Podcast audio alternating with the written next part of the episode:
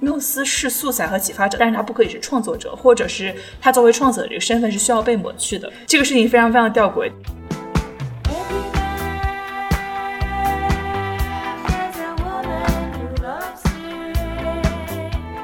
史学家没有为女性在人类演化中扮演的角色留下什么空间，无论是文化还是生物意义上的演化。相反，男性的生活是被用来代表全体人类的生活的。所以，当我们在谈到另一半人类生活的时候，就只剩下沉默。比如说，如果我们坐在办公室，对吧？会发现那空调开得特别冷，然后女生通常都要带一床毯子才能在办公室工作，因为这个社会运转的时候，它默认这个空调温度就是要为男性。打着西装领带去上班是一个舒适的环境而设置的呀，他们没有想到女生可能会穿着这个办公裙来到公司，会穿着这个连体袜来到公司，所以它不是为我们设计的。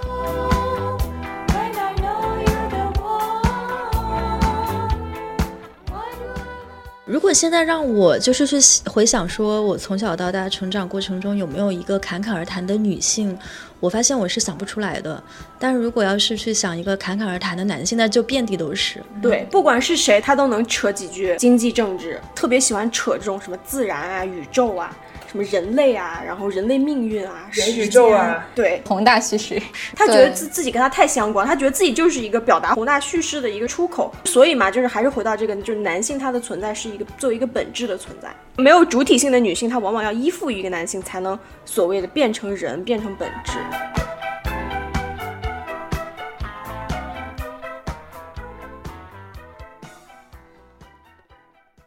大家好，欢迎收听本期的不合时宜，我是主播若涵。今天和我们一起聊天的呢，啊，是我的搭档王庆。大家好，我是庆。对，然后还有我们两位好朋友，一位是小杨，一位是花酱，同时也做客了我们的节目。然后今天我们这期节目其实说的比较文艺一点，是我们想来谈论一下男性作品中的女性缪斯。但是说的直白一点，就是我们专门开了一期节目来骂男人。所以为了更加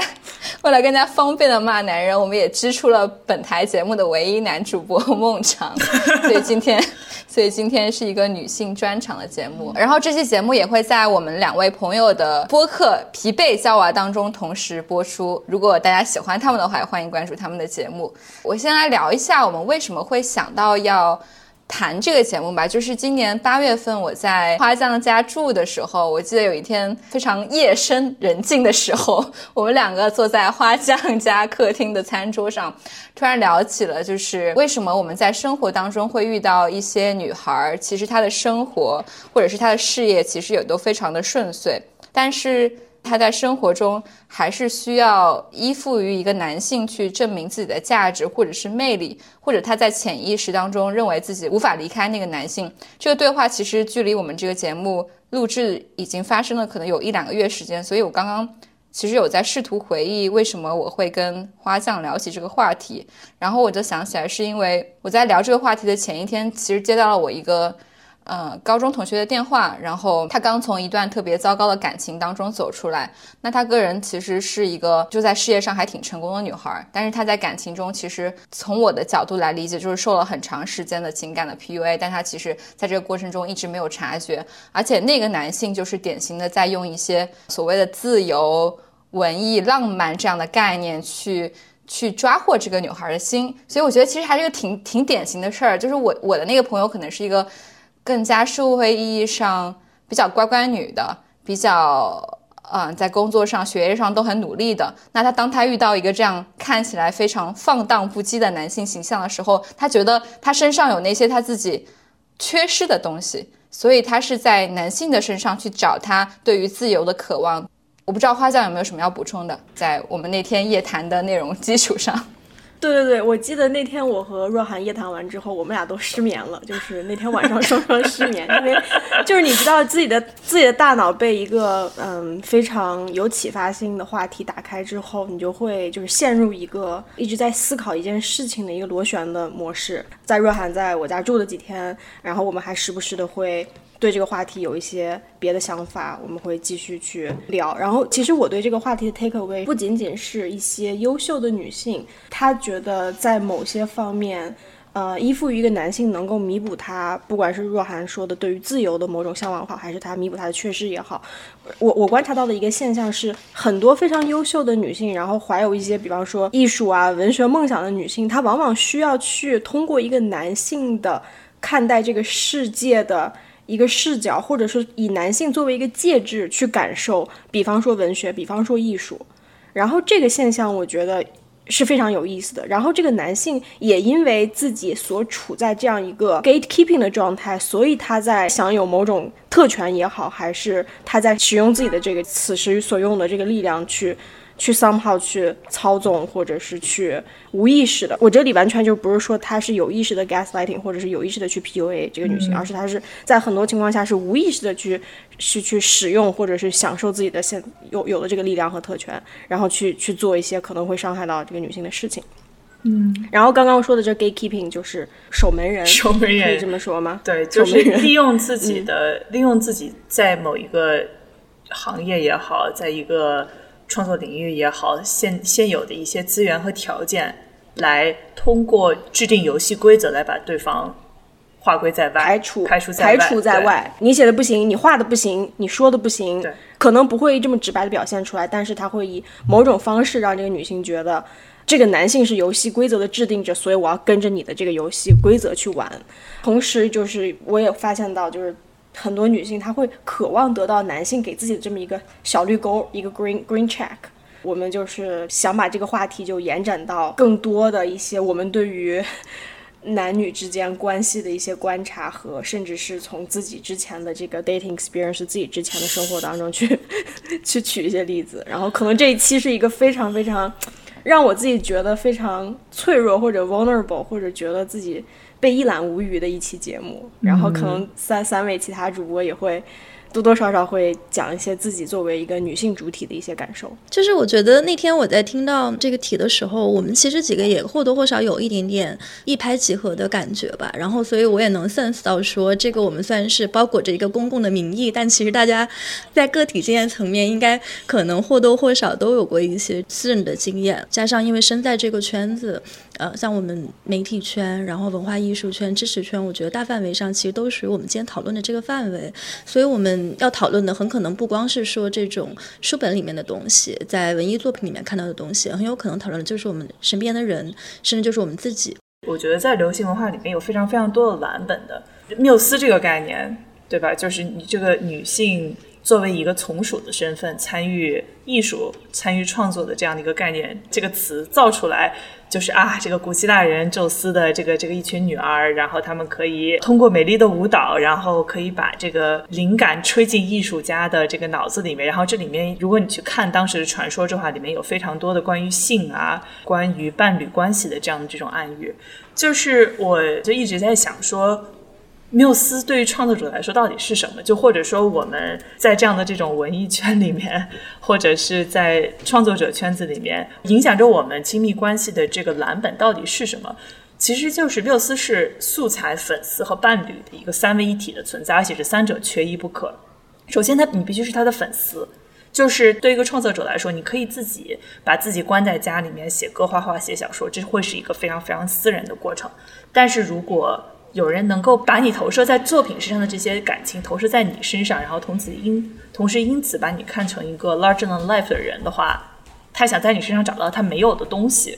突然你就不再只是一个创作者，或者你不再只是一个男性了，你就是艺术本身，你就是一个比你个人的存在更更大的人，你拥你就拥有了更多的话语和更多的权利。第二点是，缪斯又得是被艺术家挑选出来的创作素材，而且这个选择权是在艺术家本身手里的。如果没有被选中，缪斯没有被选中成为缪斯，那这个给他的标签就是骨肉皮或者是果儿，他只拥有性的价值，但是不拥有创作的这方面的价值。而且你刚刚说的这种权力关系这点其实很重要，因为缪斯是素材和启发者，他但是他不可以是创作者，或者是他作为创作者这个身份是需要被抹去的。这点我们待会儿其实可以多多展开聊一下，因为这个事情非常非常吊诡。圈内人往往在各种意义上都是创作者，但是你会发现，这种缪斯和艺术家的伴侣里面，缪斯自己往往也是有自己的 body of work，也是有自己的创作的，但是 somehow 在这个为了形成这样一段的关系。这种创作会在各种意义上被抹去，然后第三个是，这两个人之间必须是一种伴侣关系，而且不只是生活上的伴侣，而是两个人一起要做一个梦，互相成为对方的某一种梦的这种准入卷。他要成为这个男性成长的一个辅助者。就是我这样想到的是，我不知道大家看过一个电影叫做《Almost Famous》里面没有？我们老说电影里面有一种角色叫做 Manic Pixie Dream Girl，就这个女生她存在的意义就是启发这个男性，然后陪他一起反抗这个男性心里的权威，去给他壮胆，帮他脱离之前的心魔。而且两个人的生活最后都要围绕着这个男性艺术家的生活。这个男性艺术家的追求往往是要高他一筹的。讲完这三件事情之后，我脑子里面几乎是可以想到。音乐、电影、艺术、写作行业里面非常非常多的，无论是历史上的远到历史上的伴侣，近到我们自己认识的伴侣，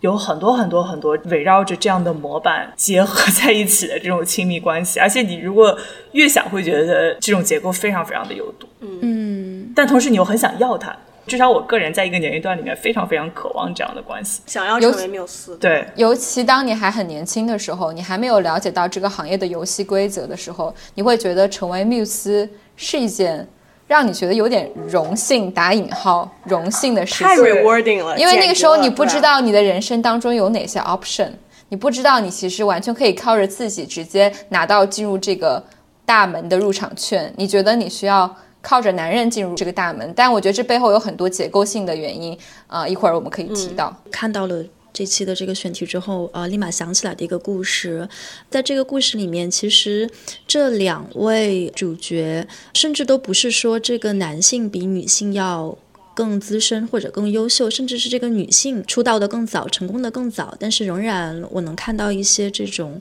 影子在勾连，正好就对照起刚才小杨说到的这几点。我想讲的这个故事是，就是美国的那个民谣皇后琼贝兹和鲍勃迪伦的故事。然后他们俩呃，应该是在上世纪的六十年代初遇到，并且开始这种音乐上的合作。然后琼贝兹，我们后来知道他是美国非常有名的歌手，而且一生都致力于民权的运动，也是这个马丁路德金的好朋友。就每次马丁路德金演讲的时候，都为他去站台啊演唱，然后也因为这个反战而入狱什么的。所以他自己本身其实已经是一位很有成就的艺术家。他在遇到鲍勃迪伦的时候，那个时候鲍勃迪伦其实还是一个没有什么名气的人，所以当时贝兹就会经常带他一起去参加演出，带他认识行业里面的人。但是很快就是鲍勃迪伦他的名气就上来了，他上来了之后，两个人就很快出现了分歧，然后中间大概有十年没有联系。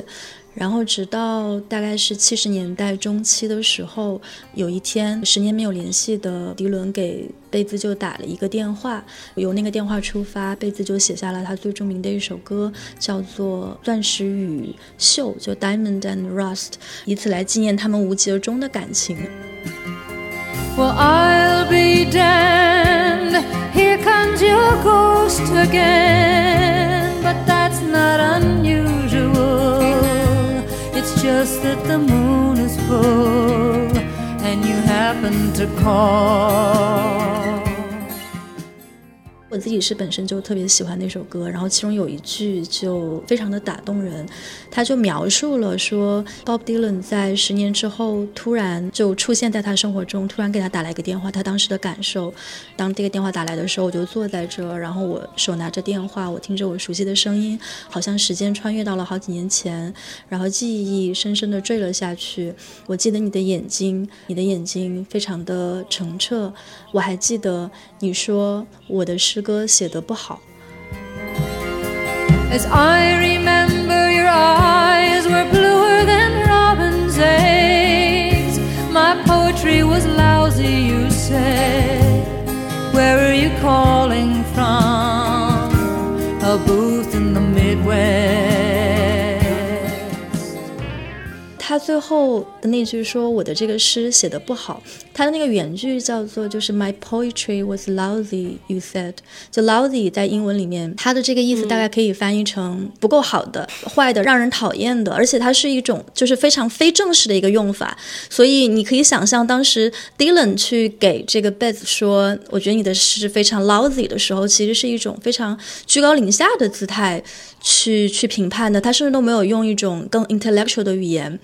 呃，那个时候的一个背景是，就是大概六十年代中期，他们快要分开的前夕。那个时候，Dylan 其实在音乐风格上已经有所转型，但是贝斯他其实还停留在就是五十年代末的那种纯民谣的一个状态。所以 Dylan 就因此嘲笑贝斯说：“你的歌词就是让人觉得不适，让人觉得幼稚，让人觉得不好，就跟不上时代。”所以我看到这个题的时候，就是那是我马上想到的一个故事，就是感觉哪怕像贝斯这种已经这么有成就的歌手，甚至是比 Dylan 更资深的歌手，这位男性对他的评价，可以想象对他来说是印象非常深刻的，而且是非常受伤的，不然不会在十年之后写这首歌词的时候，仍然想要把那一句，对，就有一点。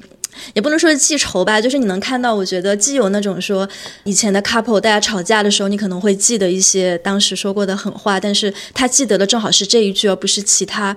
我可以想到，就是他们那种作为伴侣，然后同时作为这种艺术创作伙伴，他们中间的那种那种 tension，还有那种权力的关系，在这种时代当中经历了一些怎么样的变化？嗯，就是像 Lousy，就是你，哎呀，你这写的真写的很傻。就好像也没有，甚至都没有好好跟你说话的那种感觉。就是我能想到这个词，非常的，就是一听我听就急了。就你好好跟我说话不可以吗？的第一反应会是这样的。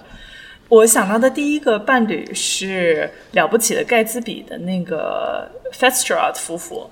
他的老婆 Zelda Fitzgerald 是美国二十年代纸醉金迷 Flapper Girl 的典型的人物，就是他的形象其实就在 Fitzgerald 的作品里面永生了。她是个艺术家的妻子，她是一个非常典型的这种缪斯，而且她注定要以一个破碎的状态离开人世，所以她的形象和她的生活成为了 Fitzgerald 创作的内容，而且他会直接从他读他的信。看他的日记，然后直接从他的日记和信里面拿素材来用，写进他自己的小说里面，然后回头说他老婆写的东西是 third rate，是三流的，会让人觉得说，其实艺术家和非艺术家之间，尤其是你年纪更小的时候，会觉得艺术家和非艺术家之间创作出东西和没有创作出东西的人之间有这种天堑鸿沟。但是实际上，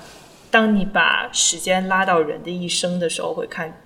完全并不是这个样子的。缪斯自己往往是创作者，或者至少有创作能力。对，否则他们根本都不会在同一个圈子里面。针对这些更年轻的女性，她们没有作品来给自己撑腰的时候，这个时间差能让这些所谓的男性天才，一方面去打压这些缪斯的天分，告诉他你根本做不到，或者然后去借此盗用缪斯的才气来装点自己的创作。包括我觉得还有一个现象就是，缪斯这个概念往往会和红颜祸水联系起来。就是一般男性的升华，男性的艺术创作，他是靠缪斯的指点和启蒙，然后缪斯开启了他的创作之门，他从此依靠自己的努力，依靠自己的才华升华了。但是如果这个男性毁灭了，那么这个毁灭的源头，大家都会说是因为缪斯毁灭了他。比方说。我们刚刚说的 Zelda 对吧？菲兹拉格的就很多人都说是因为 Zelda 纸醉金迷，一一定要就是花销非常大，所以他不断的逼迫自己的伴侣去写作，然后对大手大脚花钱，然后最后就是把这个对方给逼死了。小野洋子和列侬也是说，最后这个披头士的破产，他们的分崩离析是因为小野洋子的原因。然后包括其他的很多很多的例子，都是有一种这种。男性升华靠自己，毁灭是由缪斯引起的这么一种叙事。而且我发现，就算是小野洋子和约翰列侬这样子，相对而言，他们两个在相遇的时候都已经是各自领域还挺有名的创作者的情况下，在后世的这些大众媒体的 frame 或者是传记当中，都会把小野洋子去 frame 成一个约翰列侬的灵感之窗。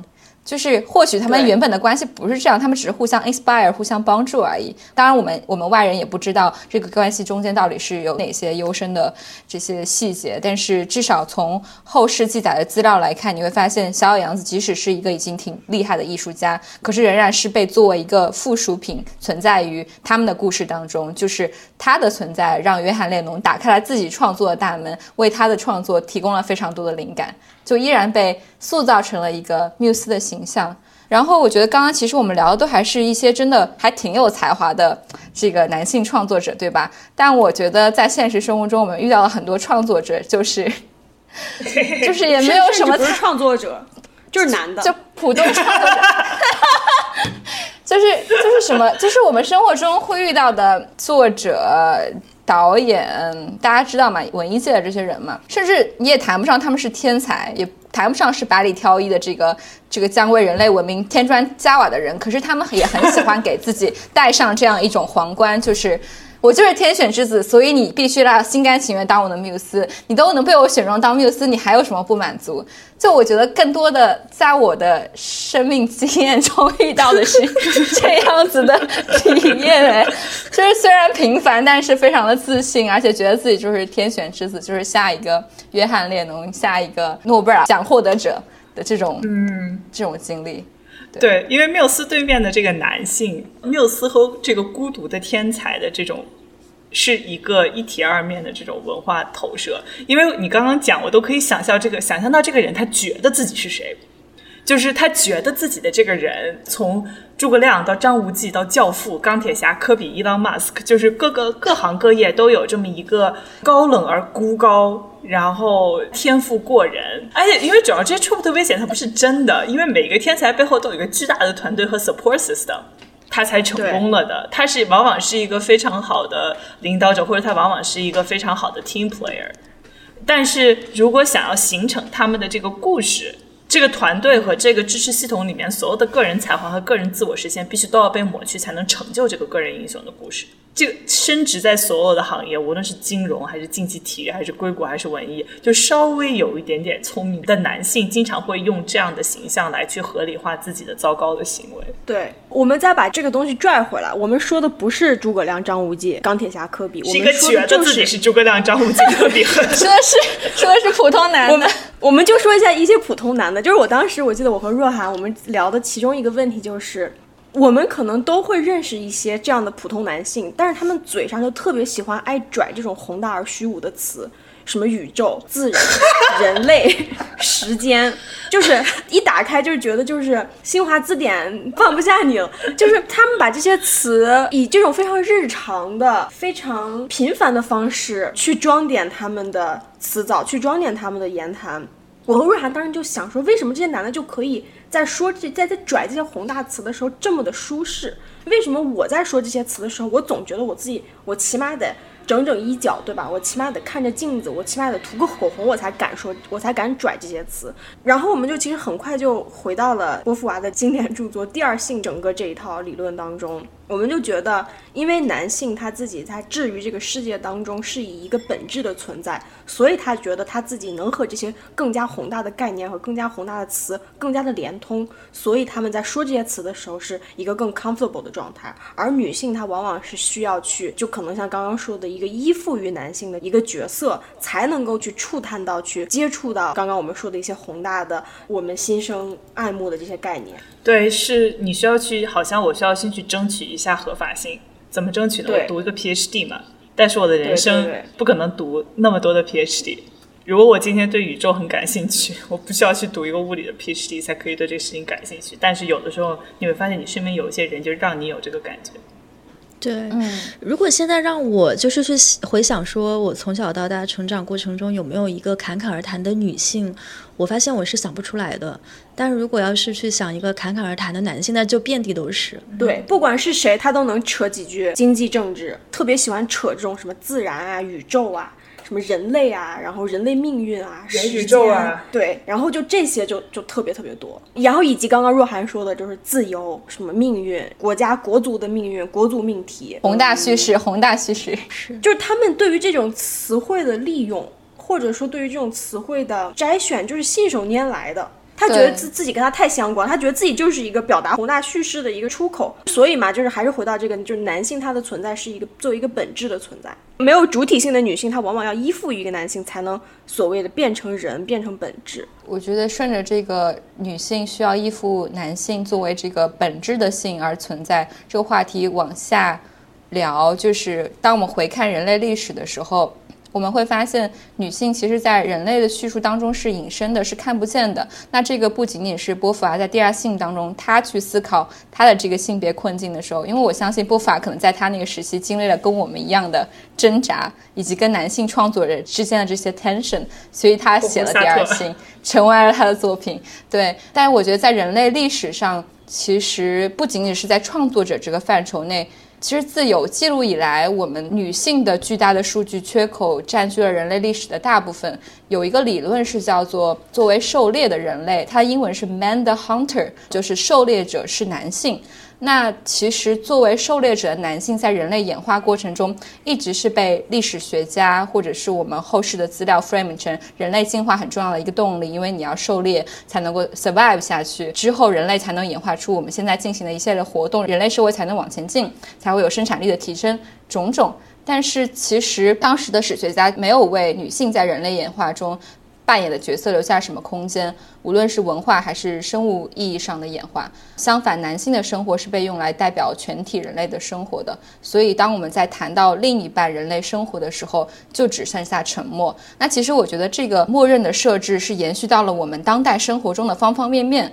比如说，如果我们坐在办公室，对吧？会发现那空调开得特别冷，然后女生通常都要带一床毯子才能在办公室工作。这个我自己其实是很有体验的。我记得当时在国贸上班的时候，就经常会有这种遭遇。我其实之前一直不能理解为什么会，就我没有考虑到这背后有性别的因素。后来你有去反思的时候，发现因为这个社会运转的时候，它默认这个空调温度就是要为男性打着西装领带去上班。是一个舒适的环境而设置的呀，所以空调才会开那么冷。他们没有想到女生可能会穿着这个办公裙来到公司，会穿着这个连体袜来到公司，所以它不是为我们设计的。我就刚进这个现在型 AI 公司的时候，我跟前台小妹说，我们这个公司 colder than patriarchy，就是比父权制度还要冷，能不能我们把它调低一点？然后我小前台小妹就突然就整个人一下支棱起来，说不行，no patriarchy in my office。然后后来我们公司就不冷了。好好笑。对，然后我觉得我其实有时候最气愤的就是，其实关于这个默认的空调温度这件事情，其实在美国政治当中引发过好多场的讨论，就包括我记得当时 AOC 还是某个呃美国国会的呃 representative 还是 senator，他其实就有去嗯把这件事情拿出来说。然后这个时候，这个话题所得到的嘲讽就是：你看这些女的，她们关注的话题竟然是空调的温度。就难道这世界上苦难、疾病，对吧？就是人类的命运、宇宙，难道我我们应该去关心这些啊？为什么我们我们现在要要去关心这个这个空调的温度？就是就是，其实，在他们眼里，这种女性主体所感到的对于世界的一一个感知是完全应该被抹去，甚至是完全不重要的。他并没有意识到说，这个全世界有一半的人类。都在这种轻度的不舒适、长年累月的轻度的不舒适当中生活的。当然，这个我我们只是说这个空调温度这么一个非常极窄的一个面向，更不要提生育的苦难，更不要提作为女性的各种其他的千千万万个面向。我们只是说空调这个面向，他们为什么就没有意识到？这件事情是一个大事儿呢，对，为什么要 convince 他们这件事情是重要的？是这件事儿这么难呢？因为我们是被静音的性别，对，而且我觉得这个可能说这件事情就不是一个大事，但是为什么就 gatekeeping 这个事情非常的重要？就是他作为守门人的这个角色非常的重要。空调的温度，它确实可能不是一件大事，但它解决起来也很容易。You take the 遥控器，哎，you 滴滴滴，它就可以解决了。它就像国内的高铁上能不能卖卫生巾的这个事情一样。You take the 卫生巾，you put it over there. I give you money. 我刷卡，然后我就拥有了这个卫生巾。这是一个非常好解决的问题。但是如果你是一个 gatekeeper，就是我是一个这个游戏规则的制定者的话，我就可以在这个时候画一条线，说我来给这些需求排优先级。你的这个需求，现在我认为是相比于人类的（括弧它也没有在解决人类的历史的问题，对吧？就是也没有在解决这些更重要的问题。但是，在我没有解决的这个问题和你现在马上滴滴滴就可以解决的这个问题之间，你这个滴滴滴的这个问题是不重要，没有优先级的，对，不重要。这是这里面最荒谬的部分。对，然后以及就是这种优先级被拉低，而且很好解决的问题。我们刚刚只说了两个，但是这这在生活中可能有十万个，可能有二十万个。对，是的。但是他就就是一遍一遍的被这个 gatekeeper 们去排后他的优先级，从未得到解决，从未得到重视。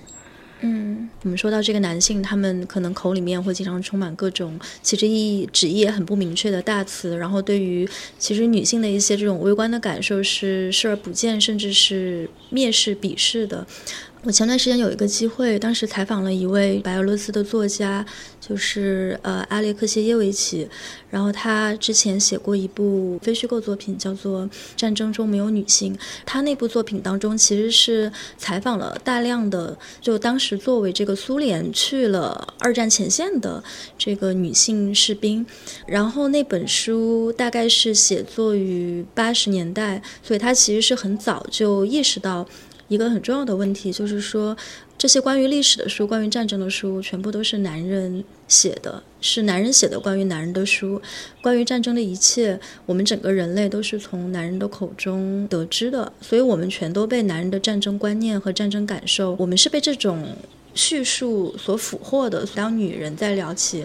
战争的时候，我们的语言其实也都完全是男士的。他说，在那本书之前，可能没有任何人去问过我们的外婆、我们的妈妈，就是战场上到底是什么样子。你去问他们的时候，他们讲述的也不是女人的战争，因为他们当他们被男性的那套语言俘获了之后，他们重复的是仍然是男性的经验。所以，当埃列克谢耶维奇去真的去跟大量的可能几百位曾经上过战场的这个苏联女兵去。采访聊天的时候，他说他体会到了一种前所未有的震惊和震撼，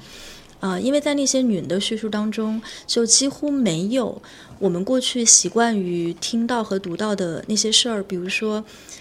一帮人怎么样很英勇的打败了另把另一帮人，我们到底有多少兵，呃，多少武器，然后多少人死了，俘获了多少人。他说：“女人的故事是另一类人讲述的另一类故事。就女人的战争，其实是有自己的色彩、有自己的气息、有自己的感情空间的。”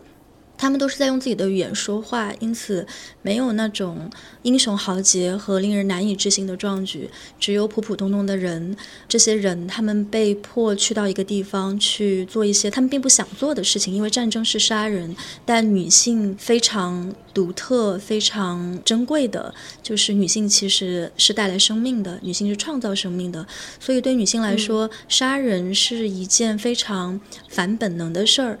但其实说到底，就战争它还是一种非常私人的体验。但是我们现在讲到战争的时候，我们会觉得战争是一个特别宏大的词。然后我就问他，我说：“那我们今天知道说，我们需要更多的女性的叙述，我们需要更多的女性来讲述故事，不光是战争，也讲述别的故事。但是这种女性的创作跟男性创作，它本质上的区别到底是什么？”他说：“女人的这个战争记忆，其实是按照自身的这种情感、经验、体验、感官去。”描述的，比如说这个女人的战争，它其实是伴随着各种气味、伴随着色彩、伴随着微观生活世界而展开的。比如说，你去问这些女性的时候，她会说到：“哦，她说上级给我们发了一个背包，我们却把它改成了裙子。然后我走进这个征兵委员会大门的时候，呃，有一个穿着裙子的姑娘，她从另一扇门走出去的时候，就已经穿上了套头的军装，她的辫子剪掉了，只剩下。”短短的刘海，德国人朝村子扫射了一阵，又离去了。我们来到那个地方，被见他的一堆黄沙上有一只童鞋。我在听完之后，我当时的那种感受是还挺特别的，因为我觉得好像我们一直在尝试说去描述出一种就是所谓的这种女性的写作，但另一个方面，其实女性的写作它才更接近就是所谓的人的写作。就是我们人去到一个新的地方，我们并不是一下子就想到说，啊，这个敌军二十万开过来了。你想到的不是这个，你想到的是，哦，那今天这里是不是有点冷？然后我出门是不是要穿一双雨鞋？阿列克谢耶维奇就后来还提到一个一个点，就是说他去采访了那些女性的时候，大家都是这种泪流满面，然后希望他一定要再来，因为他们已经沉默了很多年，他们的哭声是没有被记录在那些关于战争的故事里的。然后阿列克谢耶维奇就说：“他知道哭声是无法加工处理的。如果哭声不是书写里面写到的主要的内容，那就说明这本书才是真正被加工过的，是文学取代了生活，而不是我们真正去记录曾经发生了什么。”我我其实你说到一半时候我有点走神，因为你当时说一个女性她的自己的叙事去被男性的战争叙事污染之后，你知道我脑袋里面完全出现一个最近刷到的一个图，就是一个好像是国内某个宣传口的女生在说，俄罗斯这次打出了什么什么，打出了风采，打出了气势，打倒美帝国主义的什么什么什么。然后我当时看到之后，这个这张那个视频就在墙外就变成了一个 meme，因为这个视频里面包含着非常非常多的荒谬。它的很多的一个荒谬的一个层面，其实就是像庆刚刚描述的，当一个女性放弃了她自己的描述这个叙事的方式，像仿佛鹦鹉学舌的一样，在学习一个仿佛是不属于她自己的这样的一个叙事方式。就是你你在看的时候，你能感觉到她是在说一种像说一种外语一样，在说一种不属于她的话。这是这个视频里面的无数层荒谬之一。然后我就看到评论区里面有一个人回复说：“Who done this to her？” 就是谁对他做了这个，然后就是我当时心里面也是这种感觉，就是是谁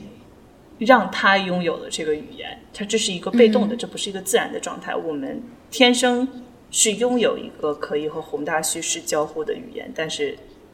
他没有。嗯，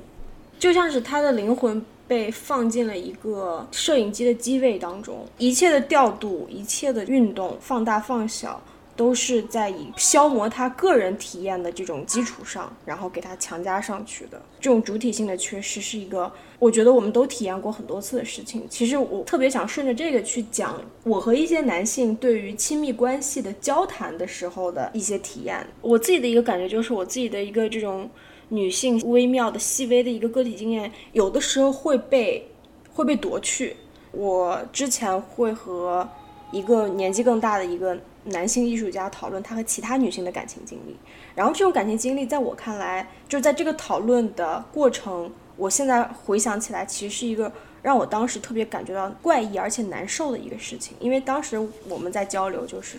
彼此对于亲密关系的看法的时候，他就会给给我分享特别多很多女性对他特别狂热的这种这种这种场面，就是说谁谁谁对我特上头，他是把我当成是一个。能够理解他的一个平等的个体去聊的，但是就在聊的过程当中，我觉得我自己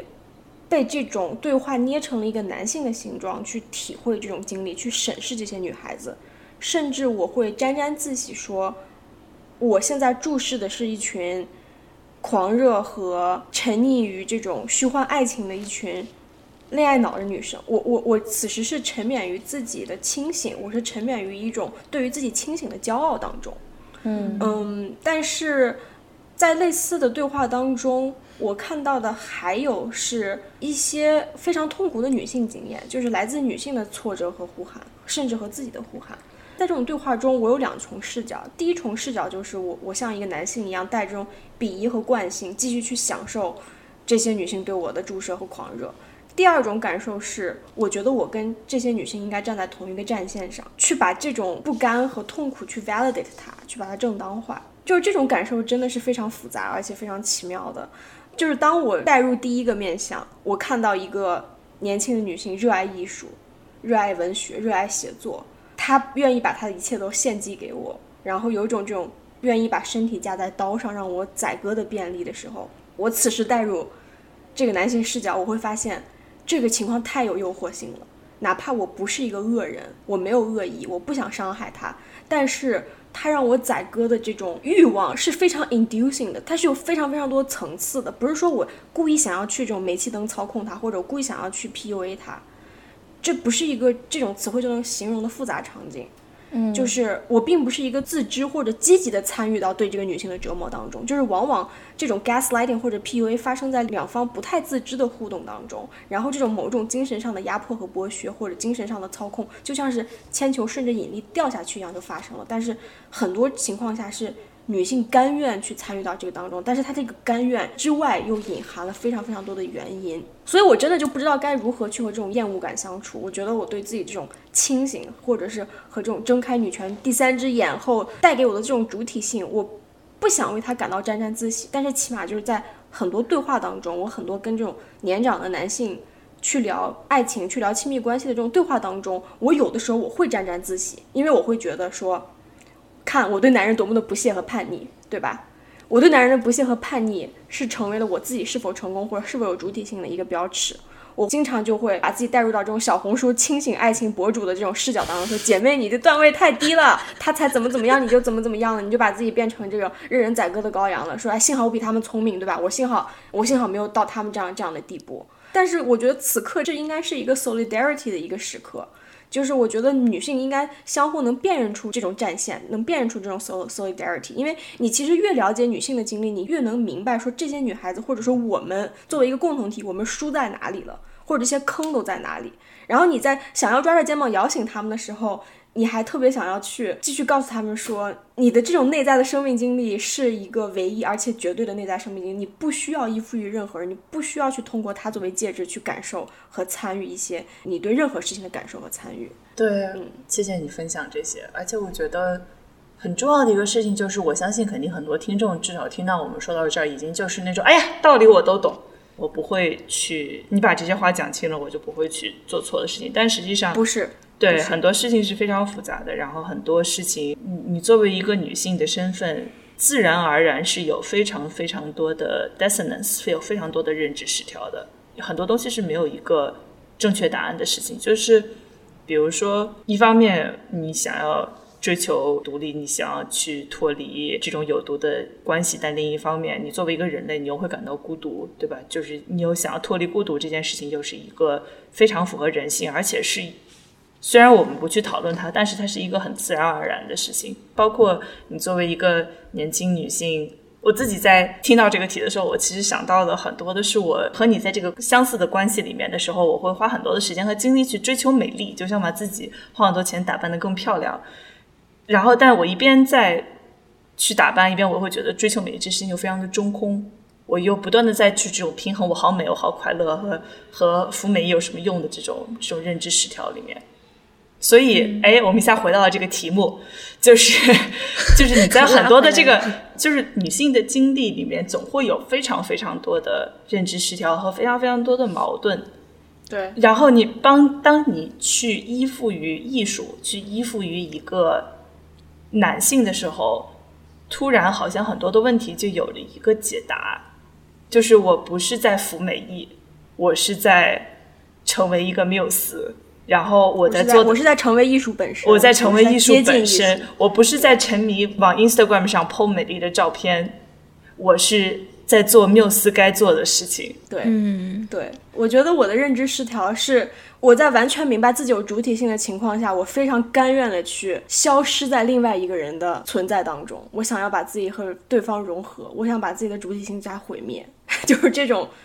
这种 self-destructive 的这种倾向是是没有办法抗拒的一件事情。我觉得我们在这里其实聊到一个非常重要，而且我觉得非常关键的点，就是我们今天聊的这个话题。你要说这种性别不平等、结构不平等，它其实在所有行业中都存在。但为什么文化艺术这个行业尤其具有我们今天想要去聊的这个元素？我觉得正好跟刚才花匠提到的这种自我毁灭的一个倾向，包括自我毁灭这件事情，它跟艺术之间的张力和关系，我觉得是是很值得去思考的。就比如说像那梵高的艺术，你去探究他的他的艺术为什么伟大？那他的个人当然不是一个很幸福的人生，但是如果他真的过上了一个幸福的人生，他还能创造出那么伟大的艺。艺术嘛，所以我觉得某种程度上，就是文学艺术界、文化艺术界，它是有这样的一种倾向，就是我们想要追求的是那些极致的东西，就是打引号的极致的东西。所以，那我们这个行业里面，我们会有一些就是超出这种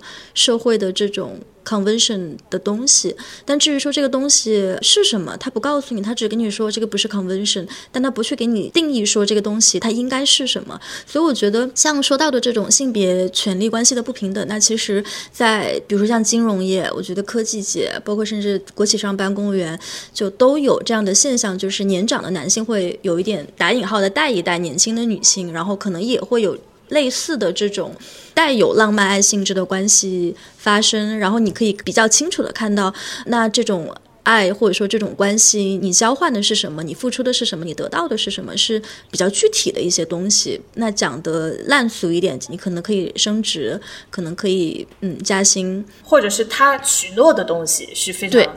实际的就是对升职加薪这样的东西。对，对，有一些那有一些情况下，你可以转正，就是我觉得你会看到一些相对打引号转正，就是你会看到一些相对我觉得比较具体的一些指标。但是我们今天聊的这个，我看到的身边的很多的情况，其实就是大家你都不知道他们图啥，就是好像有就有一种。女性可能，我觉得这里也是有一个需要反思的地方，就是 好像现在这个叙事里面的时候，会有一种我是在为艺术献身的一种错觉。然后我觉得我们需要去反思说，那这种错觉的背后到底是什么样的因素？导致的就是社会的结构，我觉得给给我们灌输了很多的这种，那男性可能是第一性是主体的这样的一个一个叙事。但除此之外呢，如果我们想再往深一层去追究，为什么今天要聊这个话题？所以我觉得刚才花匠同学提到的那种自我毁灭的吸引力。和这种就是艺术，它作为这个艺术这个行业，它具有的这种本质上的一种不同，我会觉得说也是导致了在这个行业你会看到这种情况又尤为明显的一点。嗯嗯，对我听完这段之后，完全陷入了深深的思考，然后以及对于过去个体生命经历的反思。我很同意刚刚花匠提到一段，就是这个。被掌握有文化资本的男性所迷惑的女生，其实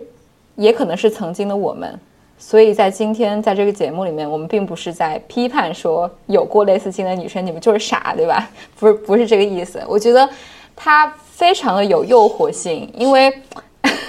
它非常的有迷惑性。然后为什么突然笑场啊？没有，主要是因为主要是因为就是花匠在说的时候，我都知道他说的是谁，然后我在说的时候，花匠也知道我说的是谁，就是属于具体到人。对，我觉得我如果再举多多一点例子，庆也知道我说的是谁。嗯，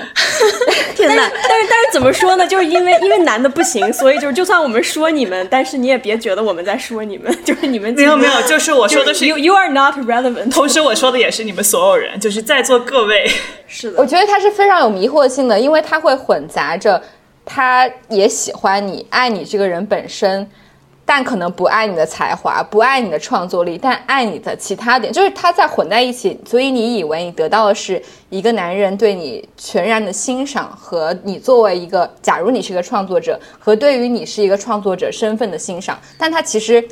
进入了关系更幽微的层次的时候，你会发现他爱的不是这些，他爱的是你对他当时的那些欣赏的目光。但是，一旦涉及到你自己要做什么作品，你自己想要创作什么属于自己的东西的时候，你会在你们两个的那个权力关系的结构当中意识到，哦，原来他并不在乎我创作了什么东西，他觉得我所有的创作是应该为他的创作去服务的。对，我的创作就变成了 lousy 的。对，就所以其实这个很有迷惑性，因为在一开始。你还是一个觉得自己还挺清醒，哪怕你自己都觉得我跟这个男性相比也没有差很多嘛，我也有自己的资本的时候，你也会很容易被这样子的陷阱所诱惑进去，然后最后发现哦，原来在关系当中你是这么看我的，但这个是。你只有在进入了关系的幽深的时刻，你才能意识到，那那个时刻你可能已经 fall in love 了，对吧？你，对你，当然，当然，我觉得就看你多么珍视自己的创作力，以及你觉得这个关系有没有在破坏你的创作力。那，但我觉得有一部分女生可能会觉得，此刻我的爱是我的 priority，我跟这个人在一起是我的 priority，我的创作可以可能放在放在第二位。嗯，所以我觉得这是它其中非常具有迷惑性的一点，是它很难去被挣脱的一点。是的，我就说了一些，完全是说过属于我自己的体验，因为我的伴侣是一个摄影师，所以我非常的理解这种诱惑。就是当你成为素材的时候，其实你自己作为一个人类，你整个的体验是被提升了的。我不知道有没有，就是或者是你们有没有过一个，就比如你很喜欢写的这个人写的一个文章，然后突然他有一天写的你。或者你很喜欢这个人写的歌，他突然有一天写的你，然后这个歌你肯定要把它存在微信的那个收藏夹里面，然后闲着没事干都要拿出来再听一遍的。因为艺术确实是有这样的魔力，它是可以让你的人生体验变得不平凡。就是我的体验经过他的眼睛的折射，突然就多了这么一层滤镜，这这点是真的是非常非常有诱惑力的。但是我发现。现在美国的 teenager 们发明了一个就是让自己生活更精彩，同时也能很有效的去抵御这种诱惑的方式，他们叫 main character energy。你去那个、TikTok 上超级多对 main character energy，就是我是这个故事的主角，我今天就要放一首歌，我今天就是这个青春爱情故事的女主角。然后我走，我听着这个歌单走过我的学校的这个走廊的时候，我就觉得我自己是这个故事的女主，就这种对女主感。就是我觉得这是一个能让自己把自己的生活让自我超越的一个小技巧，它其实算是一个 life hack。然后这种技巧能够把你置于一个比较梦幻的，甚至是戏剧化的场景当中，然后你去能够体验到一种 larger than life 比生活更大的一种体验。那对方如果要让你做他缪斯，然后说我把你写成女主角呢？但他有一天他不写可咋办呢？说行，那我就来来，我就来你家串串台，我自己演我自己的偶像剧，然后可以可以在你的剧里面串串台。对，我觉得它是一个暂时的抵御，就是当你知道你它它是一个暂时的抵御，它都是一个暂时的抵御。我最近在看一本书，这本书叫《Easy Beauty》，然后是 Chloe Cooper Jones，是布鲁克林这边的一个本地女作家。她其实是从一个残障人士的角度讨论她和美的关系。可以说这本书启发我在想的一个问题吧，就是审美和美的体验这两件事情的关系，就是因为成为一个男性的艺术家的缪斯，他之所以有诱惑力，是感觉你好像过了一个审美的测试，就是因为审美本身是排他的。你看到一个美丽的人，一个一个，首先这个人必须是符合很多很多人的审美加引号的这个测试，然后你才可以觉得说，哦，这是一个美丽的人，我可以通过看到他，我可以获得美的体验。而且这种排他其实是非常残忍和暴力的，因为不健全的身体一定会被排除在外，老去的身体也会排除在外，而且我们每一个人都会去老去，所以我们每一个人一定会经历这样的暴力，就没有一个人是从这种暴力中自由的。但我们又会去主动参与这样的审美的暴力。但是另一个可能性就是，你说我们刚刚说的那个 main character energy，就是这种女主感，活出一种女主感的感觉，是把美的体验的主体性拿回到自己身上。就是不是说我不去通过这个排他的测试，就像 Chloe 在里面讲的，就是她作为她的残障的身体是不会妨碍她去参与美的创作和参与美的体验，也不会妨碍她的伴侣和他在相处的过程中感受到他的美和他们两个人之间的这种亲密。这这都是非常非常真实，而且是要比被写进一首歌里 可能更真实、更重要的事情。对我想到昨天我看到一部纪录片，叫做《Women》，就是那个法国导演，他走访了五十多个国家，然后记录了两千多名女性对自己的评价，以及她生活当中的一些重要的片段。然后当时有一个八十多岁的奶奶在摄像机前面自白，然后那句自白让我非常的印象深刻。她就是说，自从她的丈夫走了之后，她觉得自己都不美了。因为在很长一段时间内，她的美是被她的丈夫所 delegated 的，啊、然后当时听到那句话，我觉得我还是挺受震撼的，因为就是想象一个普通的女性，然后她也有一段很好的亲密关系，可能这段亲密关系也是健康的，但是在这样的关系中，她认为自己的美是来自于她丈夫对她的评价，来自于她丈夫对她的凝视，而不是来自于她自己对自己的认可。所以我觉得一定会成为这个人，我一定会成为这个人。啊，花花酱知道，我跟我这个伴侣在一起之后，我穿衣服的方式，我的所有打扮，完全被他，完全变成了完全就是就就就对，所以说任重道远，任重道远。我其实刚刚就觉得，就是在这个纪录片里面，women 这里面，我我我我其实有又有点不太想把她把自己的美丽去 delegate 到别人身上这件事情，一定是一个性别的东西。因为其实我自己也会这样子，我自己觉得我自己的聪慧，我自己对自我的认可，其实是我通过朋友他们作为一个镜子，然后投射在我身上，然后我看到他们向我点头，我自己也向自己点头。我觉得这是一个非常自发的一个从外向然后反馈到内向的一个过程。我完全能够看到以后的自己也成为她，就也成为这个女性。就像就像萨特说的，人活着不就是为了被丑吗？就是你要被看到，被 被信。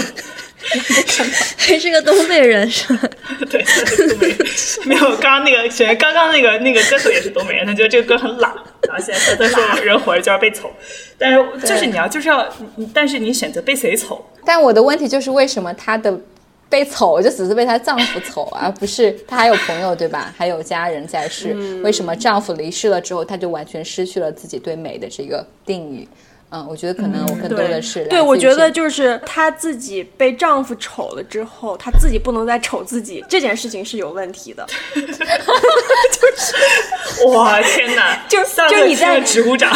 三三都听了直鼓掌，当代当代波伏娃，就是就是你在你在被别人看到的。同时，你不能失去自己看到自己的这个能力。对，嗯，对。我刚才也是想问一下小杨，我不知道你在这里就分享多少是是这个舒服的，但我还是蛮想问的，就是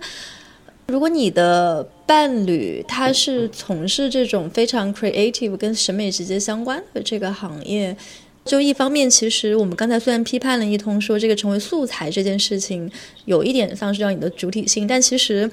某种程度上也是这种，就是被看见的一个过程嘛。包括刚才你提到说，你的穿着打扮可能就发生了一些变化，你会觉得这个过程中有有纠结吗？还是说现在就比较平衡？嗯嗯，我觉得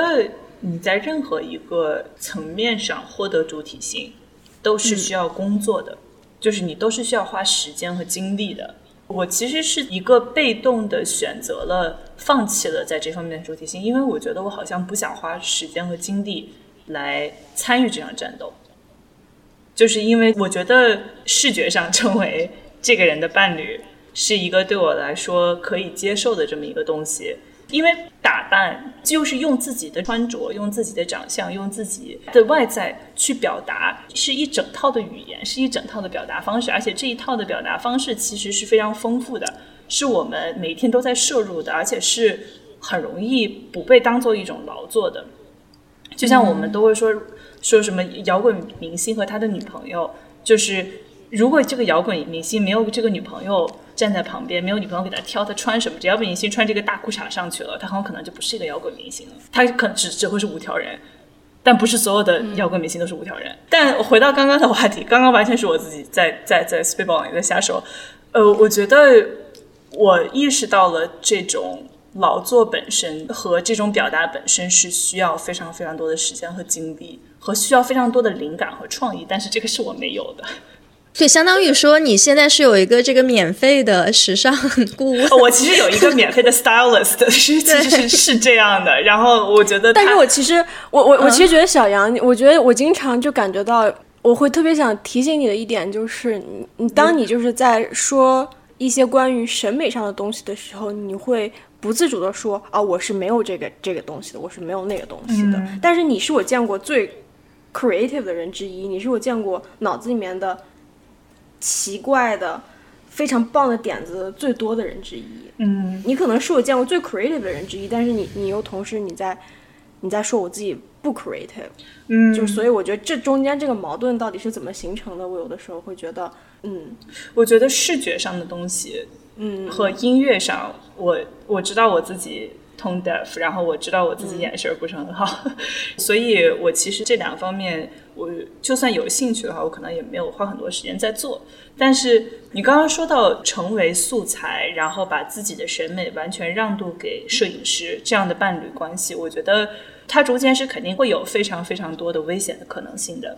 嗯呃，我觉得一个例子就是荒木经惟，我不知道你们知不知道荒木经惟。嗯，就是之前 Me Too 的时候，日本有非常多的模特和女演员写了一封信，非常有名的水原希子的那句话就是“荒木先生，在你眼里，女性到底是什么？”荒木经惟其实就是非常典型的，像刚刚若涵说的，因为他有了艺术家的这么一个门票，同时他也确实是一个创作活力很强的一个人，他的创作素材就是女性和女性和摄影师。和相机之间的这种性的关系，然后对于女性这种性的注视，因为艺术确实是处在人类体验边缘的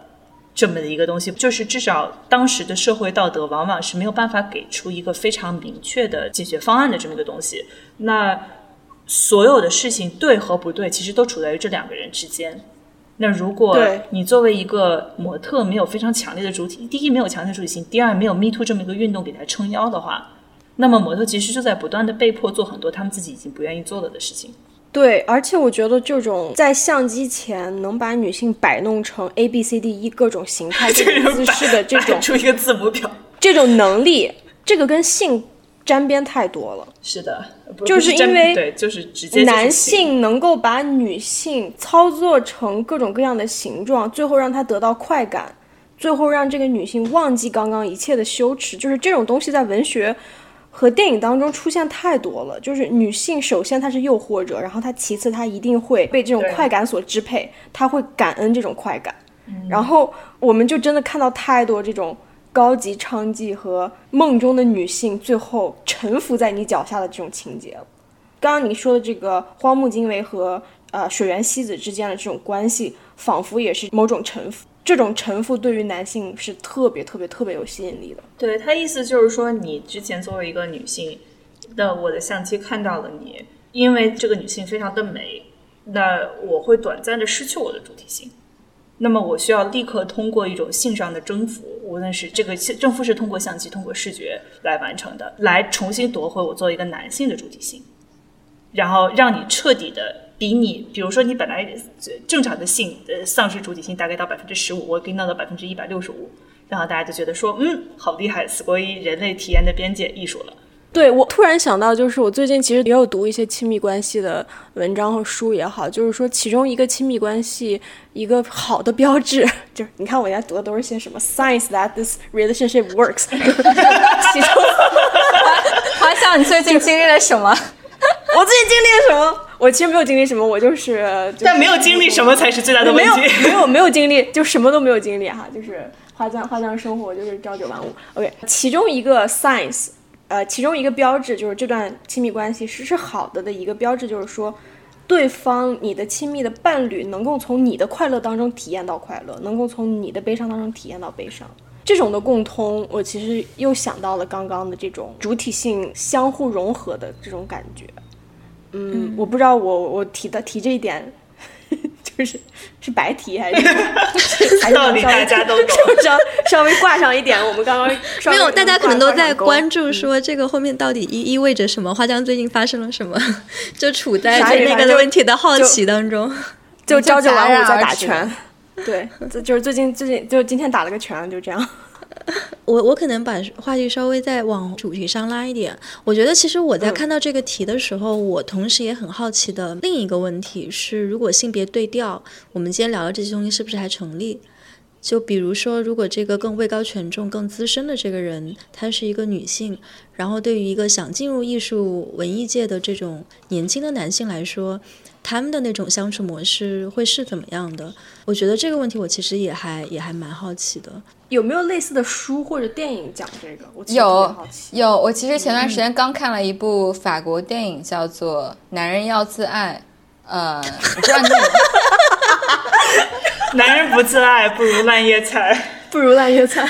然后英文名是 I am not an easy man。如果感兴趣的朋友可以去看一下，就是他完全就是在讲庆刚刚那个设定，呃，是讲一个大男子主义者达米安，他遇到了一场意外事故之后，发现自己置身于一个由女性主宰的世界，然后不得不接受社会同化的故事。然后在那个世界当中，女性就都通常是这个世界的规则制定者。然后当时他遇到了一个女性，非常有意思的是，这个电影就是那个女性接近他，是一直在录音的，因为那个女性她是一家公司的 CEO，但她同时也在做自己的作品，所以呢，她把和这个男性所有的私人交往，包括上床、做爱，所有这些交谈都。放在了自己的录音笔里面，想要把它整理成一本小说吧，然后来批判这个奇怪的在这个世界上格格不入的大男子主义者。因为这个男的他从一个男权社会中穿越到一个女权社会中，他非常不适应这个社会当中的种种规定。就当时我记得有一个画面很有趣，他出去跟人 date，然后大 家马上即将要上床，然后突然那个女孩发现她居然没有剃毛，就是有很多胸毛，就非常嫌弃，就说我不想再跟你上床了。所以那个男性在那个由女权主义主宰的世界里面，是需要每天。呃，做着我们在这个这个世界里面女性需要做的事情，你是需要去打理自己的身体的，需要 shave 自己，需要对吧？洁身自爱，你才能够获得女性的欣赏和关注。所以我不知道有没有回应刚刚庆那个问题啊，就是如果说女性是一个权力的上位者，她会跟男性发生一样的事儿吗？我觉得大家可以去看一下那部电影，因为很有趣，它其中的很多细节都折射了，其实都是一个对我们现在社会的反讽。但是如果放在我们这个世界当中，女性的权力位置更重的话。我其实没有什么特别多的样本可以提供参考，但我现在都很喜欢带小弟弟。哦，但我其实我这边有一个样本，就我一直很喜欢看的一个微信的公众号叫“喜奶吧”，觉得他非常的犀利，就是他对于自己的诚实和他对于很多我觉得人和人之间关系那种非常细微的小九九的非常精准的描述，其实是让我会很多的想到张爱玲创作时候她的视角的。就是那种，一是他对自己的诚实让你觉得脊背发凉，因为你会知道他竟然能把自己都剖析的这么的透彻。嗯，然后其次是因为张爱玲的一个作品主题就是苍凉，然后你会觉得就是这个作者他能够抽离出来这种男女关系的视角，然后把一切东西就写的这么的。就会让你感觉到这种抽离感特别强，对，就是就是看完他就觉得说他谈个屁的恋爱没什么意思可以谈了，他会把很多东西的东就是说的说说的非常的，我觉得是就是有一种张爱玲式的犀利，因为张爱玲式的犀利，它其实不是一种哲学家的犀利，哲学家的犀利是对是从人的本质的角度的，但是他更多是从一种市井智慧的角度的这样的这种犀利，就把这件事情看得透透的了，对，就是浪漫已经被你看透了，你还浪漫什么？然后就是他其实就有一个。类似于这样的经历，就是其实真的是就在这几周的事情。然后他他有一个伴侣，然后他一直在非常细致的写他和这个比他年龄小很多的伴侣的生活的非常的细节。然后因为他是一个这样的写作方式，所以他对于这个伴侣的行为的一些观察呀，然后这个男性一直在试着创作，一直在试着写成为一个抖音的主播，成为一个抖音的网红。然后他一直非常的无情的在嘲弄。这个男孩创作的东西，但这个男孩确实是一个自我表达能力并不是很强的人，然后他的就是很着急，然后他用他用的表达的方式都是你感觉不知道从哪里学来的，但是这个人肯定是没有看过心理医生，他也就是一个对自己好像也没有很诚实，然后也不知道用什么语言去表达自己的心态的这样的一个人。然后有一天他后来他们分手了，这个女性比他大很多，这个女性在创作上比较有成就非常多，这个男性是一个还完全就没有多少粉丝的这么一个主播。呃，这个男性就大概分手了几个月之后，发现了所有的关于他们关系里面的这个书写，他才意识到自己是一个素材。他在这个过程里面，他是一个伴侣，他也是一个素材，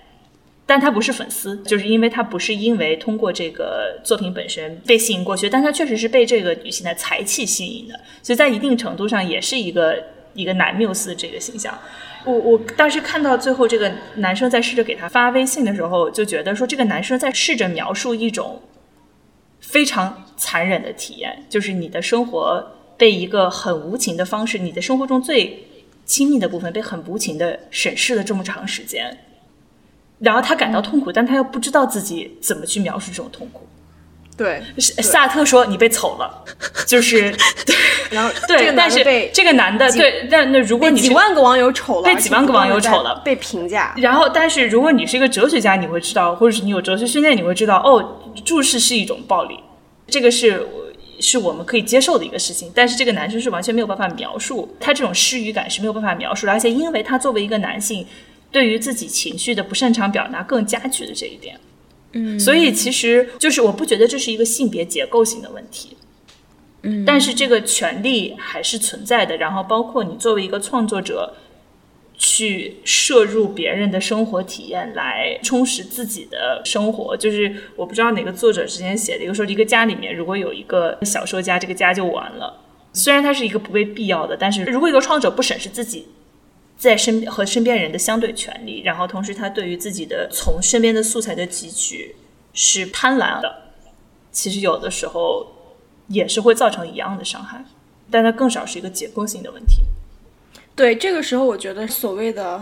也不能说是权力的上位者，但是他的客体是那个更不善于言谈的，对文字操纵能力更低的，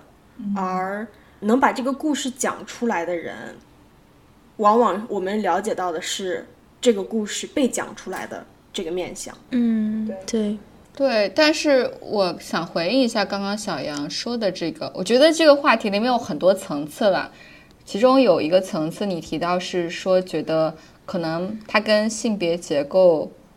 不平等还没有太强烈的关系，但我想说的是，那在这个社会当中，谁赋予了谁更多的权利，让谁能够更容易的成为创作者，谁更容易变为权力的弱势者？而被操控为缪斯，这个背后肯定是有所谓的性别结构的因素。然后接着往下说，就是这我们生活中到底存不存在很多男性变为了女性素材的样本呢？我觉得是少之又少的。包括我刚才说的那部《男人要自爱》的电影里面，结局导演也设计的非常别有用心。就是当那个男生发现他成为了那个女性的素材时候，他的反应是非常非常愤怒的，是愤怒到那个女性原本已经放下了成见，因为在这个创作这个男性的过程中，对他日久生情，决定要跟他结婚的时候，那个男性发现了这个女性的手稿上写的全都是跟他的故事。然后那男性非常愤怒，把那个女的家砸了，然后毁掉了他们的关系。我觉得其实这个结局本身也让我觉得挺意味深长的，因为我也在想，如果在我们现在的现实生活中，这个权力关系对调，女性成为了创作的。所谓上位者，然后他可以把身边的男性变成创作缪斯。我不知道那些男性是如何反应的，因为我们总是在说，当女性不自觉的成为缪斯的时候，我们甚至会觉得有点高兴。但男生的第一反应好像是愤怒，凭什么？就那这那这些情绪，那这些情绪又是怎么来的呢？这些情绪是不是也是被规训的？就男性就觉得，凭什么我成为了你的附属品？天然我的这个主角。Main character 就让我愤怒，但是女性就是觉得我天生就是附属品，我居然作为一个附属品还能在你的作品里面被出现啊，好开心！就发现这个性别不同的脑回路是不一样的。对的，是的，我觉得说的非常对，而且男男的觉得主体性被剥夺，女性觉得。我愿意更把我的主体性消融到你的身上，不习惯，因为反正我也没有什么主体性。对，而且我觉得还有一个面向，就是虽然你也会看到有一些这个初入行业的年轻的男性，他们可能也会在这个职业的初期遇到一些更年长的、更资深的女性的前辈，但是我觉得好像演变成或者发展成一个性关系的这种可能性好像又更少，就是你会看到一些。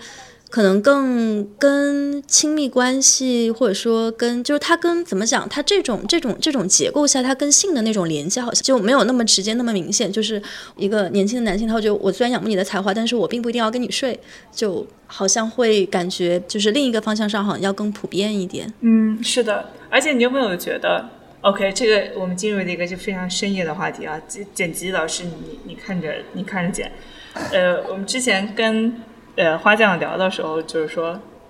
为什么也就有个词叫做 fan dick，嗯，粉就是崇拜你的一个人的钉钉，为什么 fan dick 不香呢？